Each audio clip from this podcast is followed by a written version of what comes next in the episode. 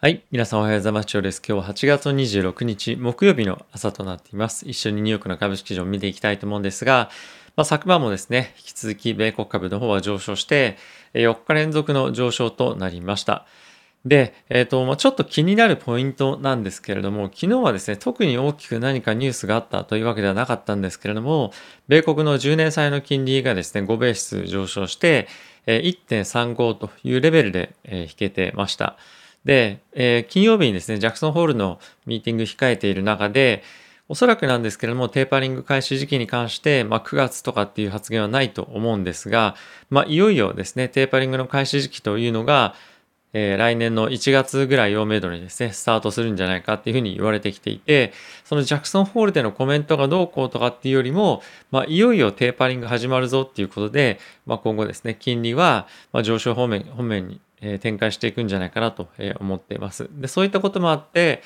米国の金融機関の株っていうのは、まあ、堅調にここ最近ですね、2、3週間ぐらいは推移をしていて、で、さらにまた上がってくるんじゃないかなと思ってます。で、金利に関しても、この1.35っていうところからさらに1.5っていうのを目指して上昇してくるんじゃないかなと思いますし、まあ、それにつれて、まあ、若干もしかすると、米国のまあ、テック系の銘柄とかっていうのは少し上値が重くなってくる可能性も、まあ、若干あるかなと個人的には思ってます。まあこれ短期的な話ですね。で、今資金の流れとしては、ここ最近非常に好調だった、まあ、製薬ですとか、まあ、好調というか資金が集まっていた、まあ、製薬ですとか小売っていうところから、今はですね、景気敏感株、景気敏感セクターというふうに言われるような、まあ、例えばコモディティですとかエネルギーだったりとか、まあ、あとはですね、えっと、そういった金融株に今資金が流れているというような状況かなと思ってます。はい。まあ、いずれにせよですね、引き続き、米国の株式市場に関しては、堅調に推移をしていくと思っていますし、まあ、あとは米国だけではなくて、やはり、世界各国ですね、特に新興、新興国というか、新興国にはさらに資金が流れ込んでいて、またヨーロッパの方も、まあ、引き続き堅調に株価っていうのは、ま、推移をしている状況かなと思います。なかなかちょっと株価伸び悩んでるなというふうな、まあ、銘柄ももちろんあるんですけれども、まあ、全体で見るとしっかりと上昇しているというような今相場も継続していると思いますし、あの、その上下しながら結局は上がっていくっていうのが僕はまあシナリオかなと思うので、あまり短期的な動きにあの左右されるのではなくて、まあ、しっかりと長期で成長ストーリーを持っていけるような銘柄を選んでいくと、まあ、いうのはまあ基本だと思うんですけども、あの今そういったのがやっぱりあのメンタリあのメンタル面でも非常にまあそういったところが重要かなと個人的には、え考えています。はい。指数見ていきたいと思うんですけれども、えダウがですね、プラスの0.11%、S&P がプラスの0.22%、ナスダックがプラスの0.15%、ラッセル2000がプラスの0.37%となってました。はい。米国の10年債 ,10 年債の金利は先ほども申し上げた通り、まあ、1.35で最終的には引けていました。はい。そうですね。特に個別の銘柄気になるところっていうのはあまりないんですけれども、えー、ここ最近ちょっと半導体の銘柄が非常に好調というところと、あとはですね、サムスンが非常に大きな投資を半導体関連に今後していくということも発表していて、えー、このあたりのニュースはですね、長期的に、まあ、世界的な経済として、えー、まあ、非常にプラスなニュースかなと思っていますが、まあ、やっぱりしばらくそんなに早くはですね、あのまあ、影響出ない、影響出るまでには時間がかかるということで、まあ、他のところもですね、他の企業も同じように、えー、投資のニュースとかっていうのも今後出てくるとは思うんですが、まあ、一刻も早くその辺の生産のキャパシティというところを、えー、伸ばしてもらえることで、えー、さらに株式市場全体として底上げにつながるんじゃないかなと思っているので、まあ、期待をしたいと思っています。はい。えーニュース行ってみたいと思うんですが、まあ、結構このワクチン関連のニュースは昨日は非常に多かったです。で、ファイザーのワクチンなんですけれども、え追加接種、3回目の接種をすることで、え抗体が2回目の接種を終えた後に、後よりも3倍ぐらいに増えますよということをえ発表していました。で、えー、まあ、それに加えてジョンソンジョンソンですね、のワクチンに関しても、えー、コロナのワクチン2回目、まあ、彼らのワクチンは1回接種なのででもう1回2回目の接種をすることで、えー、9倍に抗体が増えるということが、まあ、データとして、えー、発表をさ,、まあ、されてました、まあ、今後はですね引き続きジョンソン・ジョンソンに関してはデータの集約というところを、えーまあ、引き続き行って、えー、承認を得るというところに今後は進んでいくそうです。で、えー、このような形でワクチンの接種が、まあ、最終的にその正式の承認が、まあ、今回ありましたよね。で、加えて3回接種っていうところが、ま、承認されていくようになれば、さらにワクチンの接種っていうのは、まあ、米国だけではなくて世界中ではあるんですけれども、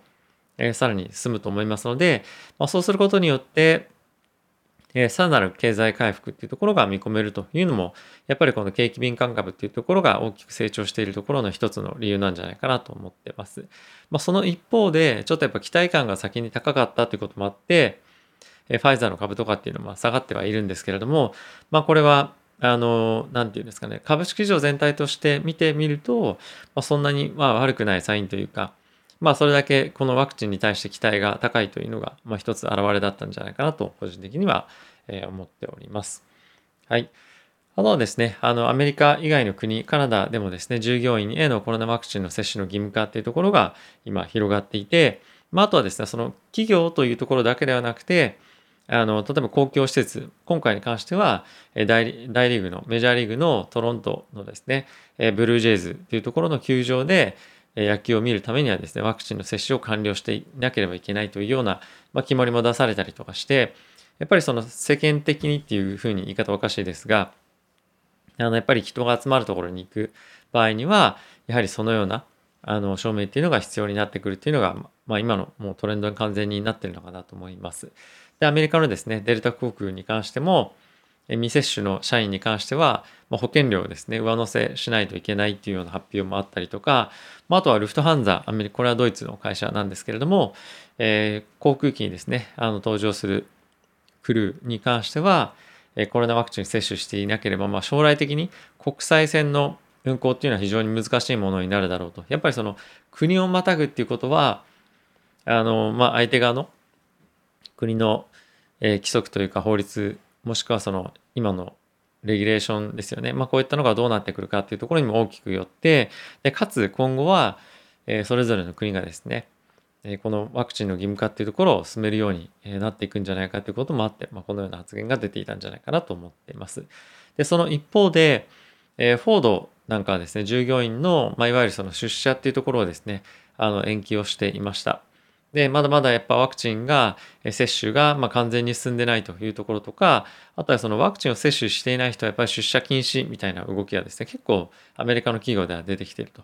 で、この出社禁止がいいのかどうかというか、その正しいのかどうかみたいな議論は引き続き行われてはいるんですけれども、ま、企業としては正式に承認された薬、まあ、安全性が高いというふうにま言ってるのと同意語だ、同意語だと思うんですけれども、まあ、そういったワクチンを接種しないっていうのは、あのちょっとまあ、出社する上で、まあ、ちょっとダメなんじゃないみたいな風潮は今非常に強くなってきていて、えー、まあ、今回はそういったえー、まあ、流れがですね、フォードにも来ているというようなこととなってます。はい。あとはですね、ドイツに関しては、えー、コロナ第4波来ているんですけれども、まあ、経済としてはしっかりと回復しているというのが、え、経済の、あの、ま、いろんな指標を見ていると、あの読み取るということでした。で、ドイツの、えー、政府のですね、予想なんですけれども、えー、今年でドイツの経済に関しては3.5%の上昇。かつ、来年に関しても同様のまあ3.6%の上昇というところを見込んでいるということが発表されてました。もはやですね、もうコロナの感染が拡大してきたことによって、経済がまあもたつくみたいなことはあまりちょっとないっていうようなのが、まあ、見通しとしては、今強くなってきてるんではないかなと思ってます。まあ、逆に、あの中国に関してはですね、コロナの取り締まりや取り締まりですとか検査っていうのが非常に厳格にやってるということもあって、感染はものすごく抑えられているんですけれども、まあ、経済に結構その、まあ、ガタが来るというか、ちょっと影響が来てるっていうのが、まあ、ヘッドラインとしても出てました。なので今後中国が、えーまあ、どのようにこのコロナワクチンに対してあの対応していくかっていうのは結構世界の経済に対して大きくインパクトがあると思うので、えー、注目かなと思ってます。中国に関してはバイオンテックとの、えー、今ですね、ワクチンの製造っていうのを進めてるニュースも以前出てましたけれども、まあ、これ本格的にえ製造されたワクチンがま国民に対して、えま提供されるというか接種が進むっていうのがどのタイミングになってくるのかでまたマーケット結構大きくあの動き出てくるんじゃないかなと思うのでこれはま注目していきたいと思います。もしワクチンの接種が進んだ、進んでいくみたいなニュースが出れば、えー、米国の経済とかっていうのにも大きく、えー、まあ、経済というか株式市場ですね、波及すると思うので、まあ、一つこれポジティブな要因が待ってるんじゃないかなと思ってます。はい。まあそういったこともあってですね、まあそういったこともあってというか中国の株が、えー、また今ちょっと戻ってきているような状況で、まあ昨日は少し落ち着いてましたけれども、えー、なっているんですけれども、まあこれですね、あの個人投資家がもう今群がってこの数日間で、えー、5、600億ぐらいな資金が個人からだけでですね、あの中国の銘柄に流れ込んでいるということが発表されました。で、これは、えアメリカに上場されている中国銘柄っていうようにあの理解していただければと思うんですが、この CWEB っていう ETF もありますよね。3倍レバレッジだったですかね。中国のテック関連に投資をしている。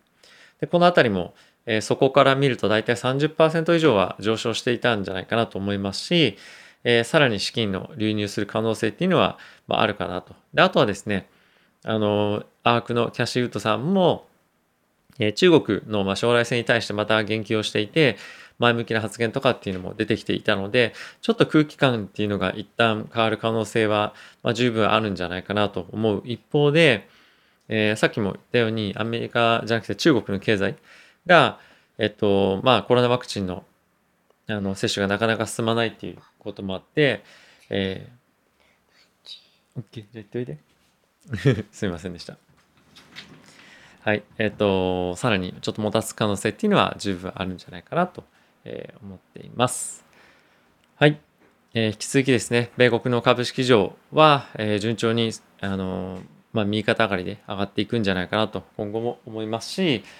あの、あまりその大きく下がる材料っていうのがやっぱないということが一番僕にとっては、あの、安心材料かなと思ってます。まあ、唯一何かしらあるとすれば、えっと、まあ、ちょっと気になってるのが、パウエルさんが本当に、来年もあの再任されるかどうかっていうところが僕はちょっと気になっているのと、まあ、あとはジャクソンホールの次にですね、えー、9月の第1週目には雇用統計も出てきますので、まあ、その辺が非常に注目されるんじゃないかなと思っています。はい。ということで、えー、今日も動画ご視聴ありがとうございました。今後もですね、このように継続して動画配信していきたいと思いますので、ぜひですね、応援してくださる方は、チャンネル登録やグッドボタン、そして、えー、ベルボタンも押していただけると非常に励みになりますので、よろしくお願いいたします。ではまた次回の動画でお会いしましょう。さよなら。